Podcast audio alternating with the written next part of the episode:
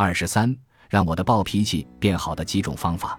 这两年，我带妈妈去了很多地方，国内的北京、上海、杭州等地，国外去了俄罗斯和日本。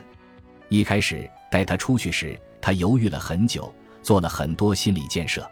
她也没有对我讲自己的担心，怕说错话惹我不高兴。一起生活大半个月后，突然有一天，她对我说：“我之前担心你脾气不好。”性子急，翻脸不认人，没想到你现在变得这么有耐心，遇到什么事情都能够好好的解释。妈妈为什么发出了这样的感慨呢？原来我和卢璐姐一家去杭州玩，到了杭州东站，我们准备坐出租车去酒店，陆姐和她父母一辆车，我和我妈妈还有陆姐两个女儿一辆车。上了车，我先给司机报了酒店的名字，准备拿出手机再报给他具体的路。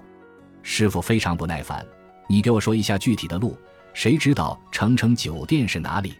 我马上说，你稍等一下，我看看手机再告诉你。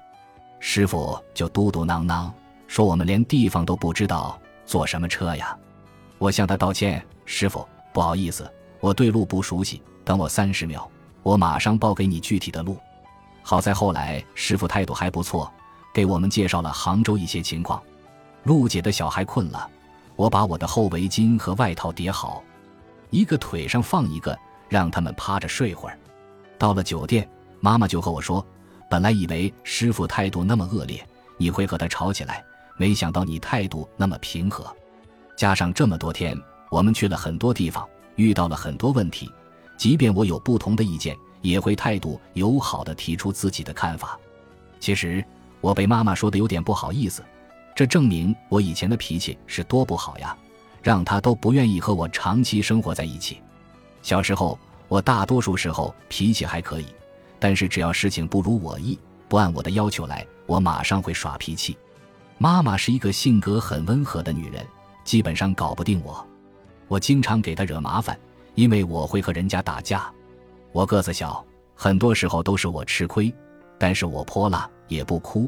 自然就被认为是占便宜的那个。很多小孩的父母护犊子，自然会找到我们家里来，妈妈就会道歉，然后批评我，我还是不认错，把人家骂走。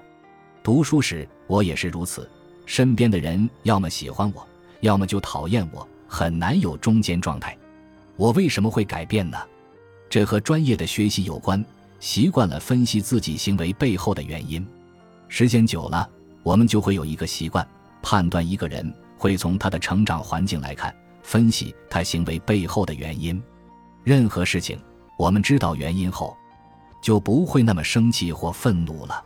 所以，我建议大家都去读一点心理学的书籍，当然不要学偏了，用各种理论反驳别人，而是要用于自己的改变和提升。还有，我意识到发脾气并没有解决问题。除此之外，还有三种方法分享给大家。彻底戒掉你的抱怨，李笑来老师说，最应该彻底戒掉的恶习是抱怨。当我们遇到麻烦和不顺利的时候，能解决就解决，解决不了就承受，这才是正确的态度。抱怨有什么用呢？没有用，因为他只会向别人展示自己的无能和无奈而已。笑来老师也把这个当成了自己选择朋友的最重要原则。只要我发现谁在抱怨。就说明过去我选错了，这一点特别重要。一件事情如果要找理由的话，会找出很多，我们还会因此养成找借口的习惯，这将会非常可怕。在生活中，我们都不喜欢和负能量、爱抱怨的人交往，抱怨会让我们整个心情很压抑。工作后，我需要做的事情越来越多，根本就没有时间来计较谁对谁错，我就给自己制定了一个标准。凡是第一时间解决问题。我和我的助理最初在一起工作时，也会有各种小问题，哪个地方不合适，我就告诉他一声，不会抱怨他什么地方做的不好。目前我们一起工作快一年了，非常愉快。一旦形成了解决问题第一位的做事风格，基本上脾气也就变好了。发脾气又能如何呢？并不能第一时间解决问题。何况很多问题有比发火更好的解决方式。这次和妈妈在北京故宫附近安检时，有一个四十多岁的阿姨，貌似有点问题。工作人员说了几句，她就开始打滚、哭闹，周围人只是看笑话，她也并不能真正解决问题。作为成年人，我们也是如此，抱怨、发脾气，甚至咒骂都不能真正让我们成长，而解决问题可以。